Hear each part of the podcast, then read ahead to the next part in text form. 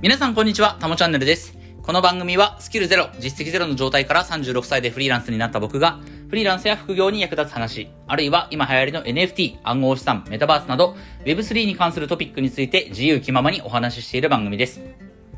はい、ということで今日も早速やっていきましょう。今日のタイトルはですね、NFT 専門ウェブライターの仕事は途切れない。その理由は？っていうことでお話をしたいと思います。えー、今日は12月6日火曜日ということで、えー、と僕はウェブライターの仕事を始めたのは昨年の12月のはずなんですよね。えー、去年の8月、7月か、7月末で会社を辞めて8月から独立をして、えー、そこから4ヶ月間プラプラと、こうね、もうほんとプラプラとして、NFT のことをひたすらこう、勉強しているというか、まあ NFT 作ろうと思ってた、え、時があって、それに取り組んでた時もありますけど、まあそれもあって NFT のことばっかりずっと勉強してたみたいな時期があって、ただ、ね、稼がないわけにいかないなと思って、昨年の12月からウェブライターの仕事を始めたので、えー、ちょうどこれで1年ぐらい経つんですけれども、NFT の専門のね、ウェブライター。えー、僕はウェブライターの仕事は、この Web3 とか NFT とか、ブロックチェーン暗号資産、こういったジャンルの仕事しかやってないので、他のウェブライターの仕事のね、あの、他のジャンルは、えー、文章を書いたことないんですよね。あくまで NFT 専門。まあ、厳密には NFT というよりかは、NFT よりも、こう、Web3 という言葉の方がね、まあ Web3 とかブロックチェーンっていう言葉の方がよりこう上位の概念というか、よりこう、NFT の方が、要は具体的な技術なのでね、うん、より上の階層の言葉としてブロックチェーンとか、さらに上に思想的なね、概念でしかない、まあ Web3 っていうものがありますけど、Web3 っていうのは技術じゃなくてね、要は思想、えー、理念なので、うん、そういった理念があるわけですけれども、まあ広く言えば僕は Web3 関係のことを書いてる、えー、Web ライターということになります。で、えー、そういったジャンルの仕事だけで、これで1年間なんとかやってこれてる。まあその間に、あの、ステップンでね、あの、ウェブライターの仕事の仕事の収入を一気にステップが上回った、上回った時期とか、えー、爆撃があった時期とか、そういったこともありましたけれども、えー、そうは言っても、ウェブライターの仕事はずっとやってきてると。ということで、えー、今日はですね、うんと、まず、まあ、かつての僕みたいに、うん、まあ、会社勤めを、まあ、辞めたいなとか、会社だけに依存して生きて、生きていく。ね、そういった働き方はちょっと、うん、だ、あの、考え物かなとか、何か副業を始めたいなとか、うん。あるいは逆に、えっ、ー、と、NFT のことを今何かこう、触っている、NFT を触っている。例えば NFT を買って、えいろんなコレクションを購入してみて、その、コミュニティに参加して楽しんだりしてる。うん。でも何かこの NFT というところ、せっかく自分が取り組んで、こう知識とかも溜まってきたから、何か仕事につなげたいな、と。うん。NFT 作れるわけじゃないけど、何かこの NFT に関する自分が持ってる知識とか経験をね、活かして何か仕事をしたいなと思ってる人。そういった人には、えー、今日の話は少し役に立つかなと思います。うん。要は、もう一回整理すると、えー、NFT のこと知らないけれども、今から何かこう、副業とか、えー、始めたいな、フリーランスになりたいなって考えてるような人、うん、あるいは、NFT のことを知ってて、その知識を活かしてね、えー、何か仕事をしたいなって考えてる人に、えー、今日の話は少し役に立つかなと思います。はい。えー、ということで、NFT 専門ウェブライターの仕事が途切れない理由をね、えー、少しこう、深掘っていきたいと思うんですけど、えー、まず別にこれは web ライターじゃなくてもいいんですよね。僕がたまたまライターやってるから、あの、タイトルも NFT 専門 web ライターってしましたけれども、要は NFT に関する、うん、情報発信をしてる人だったりとか、何かコンテンツを作ってる人ですよね。まあ、ライターもそうだし、ブロガーも、ブログもそうだし、えっ、ー、と、あ、まあ、インスタとかもそうかもしれないですよね。インスタでの発信とか、うん、そういったところも含めて。要は NFT に関する何がしかのコンテンツ。NFT そのものを作ってね、コレクションを作るっていうことではなくて、NFT に関する何か文章だったり、まあ画像、何かの画像だったり、あと動画ですよね。YouTuber もそうですよね。何か動画を作ったり。えそういったことをしてる人たちにとって、この NFT というものを、まあテーマとして、うん、まあ、そうだな。やっぱ厳密には Web3 なんでね、ちょっと Web3 にします。今日はね。えー、タイトルは NFT 専門ウェブライターのっていう風にしてますけど、まあもっと広く捉えた方がいいので、今日は Web3 のえー、に関する、そのコンテンツ作りをしてる人の仕事は途切れないと、えー、いうところを話したいと思います。うん。えっ、ー、と、これなんでかっていうと、この Web3 っていう、その、まあ、ジャンルというか、うん。要はコンテンツ制作っていろんなジャンルを自分で選ぶことができるわけですよね。その、就職活動、就活とか転職に関する何かコンテンツを作る、ね、記事を書くっていうこともできるし、えー、まあ、他の、えー、金融金融、投資の話ですよね。うん。その積立て NISA とか、インデックスファンドとか、イデコとかね、そういった話。まあ、こう、堅実にちゃんとお金を貯めていくっていうような投資の話をすることもできたりとか、まあ、いつも僕言いますけど、なん、なんかね、ウォーターサーバーっていうのが僕の頭の中にはずずっとこびりついてて、その、ウォーターサーバーを進めるような、その、販売促進の記事を書くとかね。何がしか、その、コンテンツ作ってる人っていうのは、自分の得意なジャンルを持って、それに関する情報を発信したりしてるわけですけれども、このね、Web3 っていうのは、もうこの Web3 界隈の中だけで、もう、ものすごく多様なジャンルがあるんですよ。もちろん僕は他のね、他のジャンルを、さっき挙げたような他のジャンルの記事を書いたことがないので、えそういった記事も深掘りしていけばね、いろんなその細分化された細かいジャンルはあるかもしれないけれども、ただ、今までの、その他のジャンルに共通してるのは、すべて既存の産業だっていうことなんですよね。うん、既存の産業だから、その深掘った記事とか、深掘った、その、細かくね、え、詳細を語ってるような動画とかもコンテンツもいっぱいあるはずなんですよ。すでにね。すでにある。既存産業であるがゆえに、え、コンテンツはもうこの世の中にいっぱい溢れてる。うん、でも、この Web3 というジャンルは、今まさに湧き起こってる。ね、今まさに新興産業なんですよ。今起こりつつある産業なので、世の中にその、コンテンツは充実してないし、まだ全然充実してないし、そもそも、どんなことが、どんなジャンルがコンテンツになるかも、わかんない。これから、さらに新しいジャンル自体がね、えー、これから湧き起こってくるような業界なんですよね、この Web3 っていうのは。うん。で、えっ、ー、と、ここまでだいぶ喋ってますけど、まだ全然抽象度の高い話しかしてないんですけど、ちょっと具体的に話をしていくと、うん。この、まず Web3 のえー、ライターの仕事は途切れない。えー、それは、このジャンルがいっぱいあるからだ。じゃあ、どんなジャンルがあるかっていうと、えっ、と、ここからね、一気に具体的な話になりますけれども、例えば、うん。えっと、僕はですね、今まで、まあ、いろんな記事書いてきました。NFT に関する記事も書いてきましたけれども、例えばですね、え別に NFT のことをあんまりよく分かってなかったとしても、まあ、分かってないとダメっちゃダメなんですけど、例えば、えっ、と、とにかく、その、うん、ブロックチェーンで、まあ、ブロックチェーンにはまあそのトークンっていうものがね、あの、ひも、必ず大体紐づいて存在してるんで、そのトークンの価値をこう比較したり考察するような記事を書いてください。もうそういったものばっかり、えー、書いてください。例えば、えー、まあビットコイン、まあトークンなんで BTC ですよね。BTC、イーサ、えー、ソル、えー、アバックス、もうとにかくその、各あと BNB とか、まあ、えー、テザ、あの、USDC とか USDT とかね、ステーブルコインも含めて、うん、その、トークンに関する、記事、各そのブロックチェーンで、えー、発発行しているそのトークンに関して比較考察、えー、そのトークンはどういうふうに使われているのか、えー、そのトークンを手にするにはどういうふうな購入の仕方があるのか、えー、そのトークンの将来性は、えー、みたいなね、そういったことをひたすら書き続けるような依頼を投げてくるクライアントさんもいたりするんですよね。うん。あるいはその逆で、トークンじゃなくて、そのブロックチェーンの価値、うん。そのエコシステムは何を提供してくれているのかと。うん。そ、じゃあ、イーサリアム、僕らはその NFT を買うためにイーサ使ってますけれども、じゃあそもそもイーサリアムというこのブロックチェーンの存在意義とか、イーサリアムっていうブロックチェーンが目指していることは何なのかとかね。うん。じゃあそのイーサリアムには、えー、こんなデメリットもある。例えばトランザクション通るのが遅いとか、あまあちょっと遅かったりするとかね。まあもちろんアップデートしていくと思うんでね、これから改善していくとは思いますけども、さらにね。でも、まあ、ちょっと前は、ね、あのマージの前とかはもうガス代もやっぱり高かったりとか、ね、そのイーサリアムのデメリットもある。で、そういったイーサリアムのデメリットを解消するために、また別のレイヤー1だったり、その、えー、レイヤー、あの、イーサリアムを保管するようなレイヤー2があったりね、その、ブロックチェーンのそ、それぞれの存在意義とか、特性とかを考察して比較して書いてくださいみたいな、そういった依頼もあったりすると。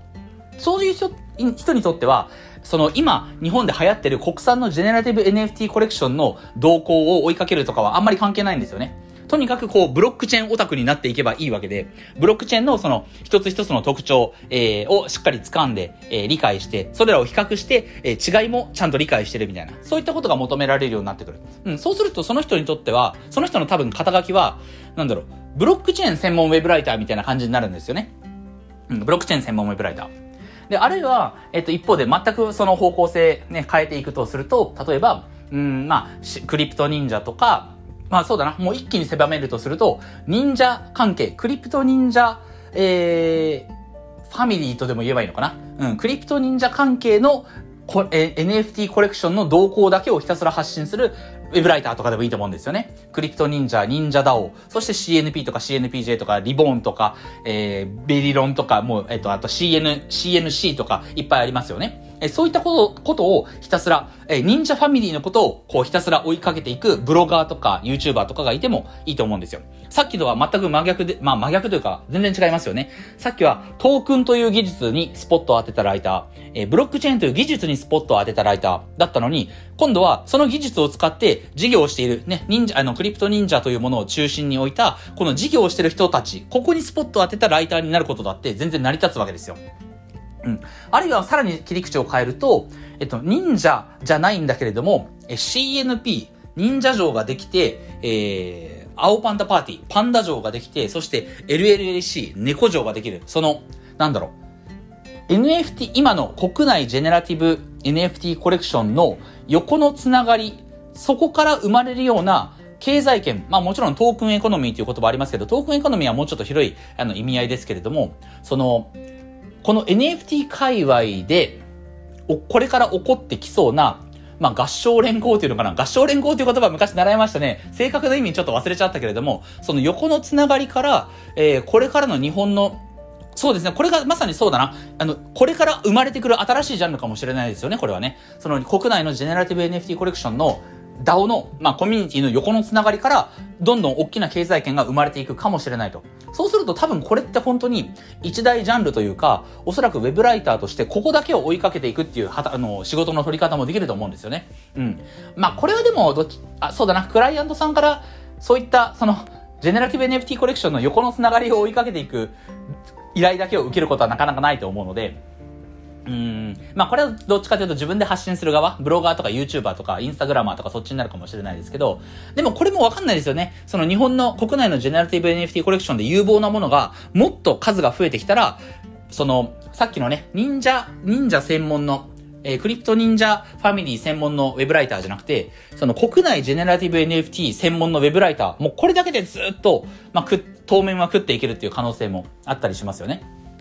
うん。で、さらに、あの、全然違う方向でいくと、えー、 Play to Earn、えー、NFT ゲーム、ブロックチェーンゲームの、えー、専門ウェブライターだとか、えー、なんならば、 Move to Earn の専門ウェブライターだとか、うん。あるいは、ね、これはさ、さすがに流行り廃りはありますけれども、その特定のプロジェクトだけをこう追い続けていくようなウェブライターっていうのももしかしたらあるかもしれないし、まあ、特定のプロジェクトに絞るならばどっちかというとブロガーとかやっぱり YouTuber とかになるんでしょうね。そのアクシーインフィニインフィニティのその攻略の仕方をひたすらマニアックなところまで含めてずっと発信し続ける YouTuber とかブロガーとか、うん。 STEPN の、その、今、今もうね、あの、半年前に比べたら、まあもう、もう半年以上経ちますよね。だいぶ経ちますけど、そのめちゃめちゃ盛り上がってた STEPN の頃とは今も状況は違うわけですから、うん、その中でもこう、 Move to Earn というものの、まあ可能性をね、信じて、こう、 STEPN のこととか、まあ今、 Aglet とかどうなってるんでしょうね。ちょっと最近僕全然追っかけてないですけど、えっと、 Aglet とか Genopets とかいろいろありましたけど、 Move to Earn のことだけをひたすら追いかけていく、えー、ライダーとか、うん。あるいは、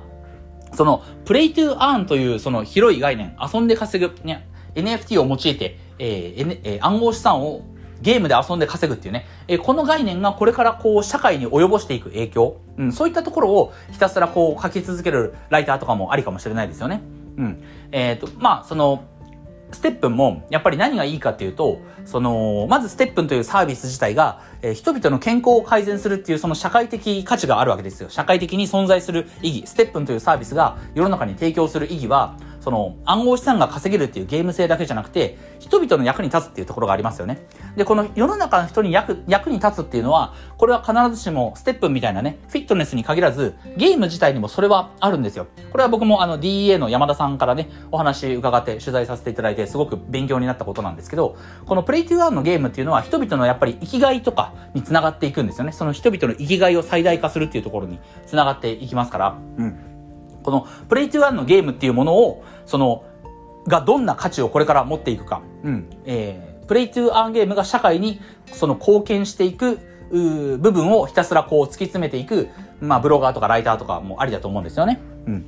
あるいは、えっ、ー、と、ついこの間、先日、あの、取材させていただきましたけど、えー、ブロックチェーンゲームにもプロがいるので、えー、そういった、その、既存のコンシューマーゲームと同じように NFT ゲーム、ブロックチェーンゲームを捉えた時に、そこの領域でゲーマーとして活動してる人とかだったら、よりこうマニアックなその、ゲームの内容、さっきも言いましたけど、アクシーの攻略法とか、攻略法とか、ステップの攻略法とか、えそういったことをずっと発信し続けるっていうのもありなんですよね。これは特に YouTube とかね、動画と、動画コンテンツとはすごく相性がいいと思うので、えそういったジャンルのみに絞って戦っていくっていうこともできると思います。はい。ということで、えっと、今日はちょっとダラダラとね、えー、話をしましたけれども、今ね、ひたすらその、えー、ジャンルの、具体的なジャンルを、とうとうと、こう並べていきましたけれども、まあ、こういったことなんですよ。えー、これらは今ま、今まで全部挙げたものはすべて、えー、広い意味では Web3 という世界、Web3 という界隈の中の一ジャンルなんですよね。えー、トークンもブロックチェーンも、えー、国産のジェネラティブ NFT も、えー、 Play to Earn のゲームも、 Move to Earn も、 STEPN も、 Axie Infinity も、全部すべてひっくるめれば Web3 というジャンルに、まあ、まあ Web3 ってなんだっていう話に結局またなるんですけれども、うん。まあ広く今ね、あの、世間で理解されてる Web3 という、その、一番大きな概念のもとにこういったものが全部紐づいていくわけですから、その Web3 の中には今言ったようにいろんなジャンルがあるんですよね。うん。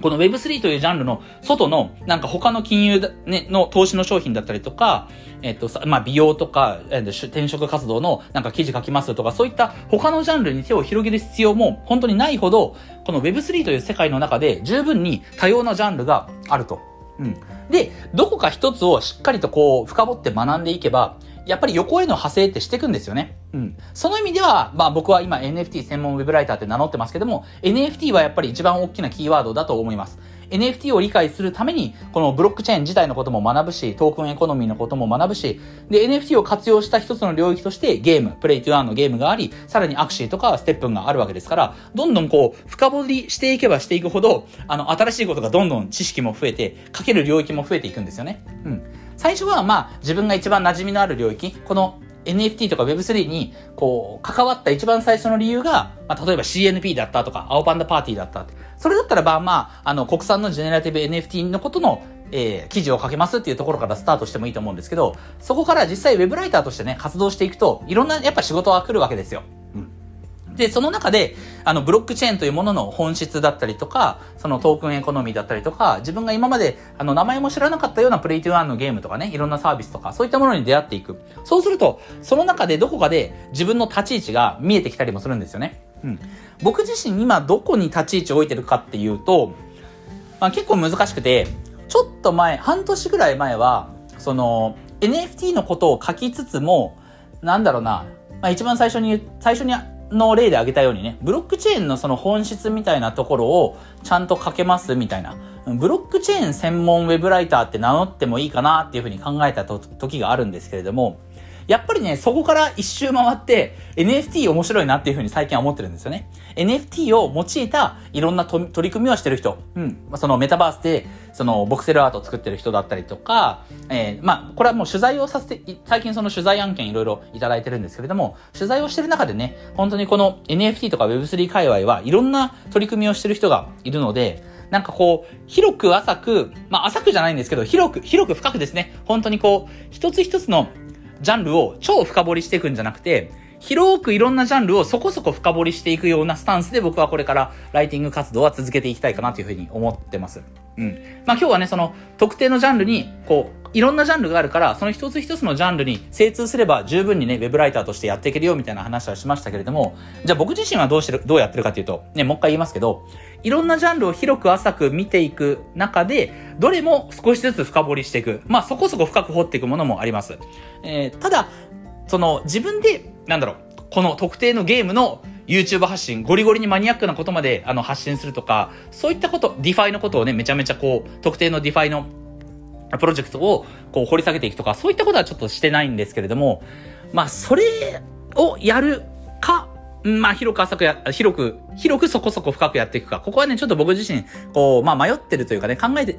常日頃考えてるところではあるんですけれども、僕自身は今こういう風にね、いろんなジャンルがありますよっていう風に発信ができるほどには、あの、いろんなジャンルのことをそこそこ知ってると思うので、僕自身はね、今そういったスタンスでやってます。特定のものをゴリゴリに深掘っていくよりかは、広くそこそこ、そこそこ深くということをやってるので、えー、皆さんにもこうして今お話しさせていただくことができてるんですけれども、まあそういった立ち位置をね、好きが好きな人も、ね、あの、好奇心旺盛な人とかはね、いろんなことに興味持ってやれるのであれば、えー、僕みたいな立ち位置も、まあ一つありなのかなというふうに思いますした。はい。ということで、えっと、今日は、えー NFT 専門ウェブライターの仕事は途切れない、その理由はということでお話をしたんですけれども、結論は、この Web3 界隈っていうのは、その界隈の中だけで、まあ山のようにジャンルがある。しかも、えーまだこの世の中に生まれてきてないジャンルもこれから出てくるだろうっていう、これが一番大きな理由なんですよね。うん。まあこの世の中に生まれてないっていうところでいくと、まあ今生まれつつあるのが、その、例えば国産のジェネラティブ NFT のこの横のつながりから生まれる経済圏みたいな、えそういった話とかを深掘っていくライターとかもね、これから全然ありだと思いますので、まあ何かこう、NFT を今すでに触ってるけれども、うん、仕事には繋げられてないなっていう人だったりとか、あるいはもう NFT とか全然知らないけれども、とにかくこう、うんちゃんと仕事としてずっとお仕事になるようなフリーランス活動を続けていきたい、仕事になる副業、副業を始めてみたいっていう人は、この NFT という世界にね、足を踏み入れてみるといいんじゃないかなというふうに思います。はい。ということで、えー今日はこれで終わりたいと思います。音声以外にも Twitter、ノートなどでも役に立つ情報を発信してますので、ぜひフォローよろしくお願いします。ではまた次回の放送でお会いしましょう。タモでした。thank you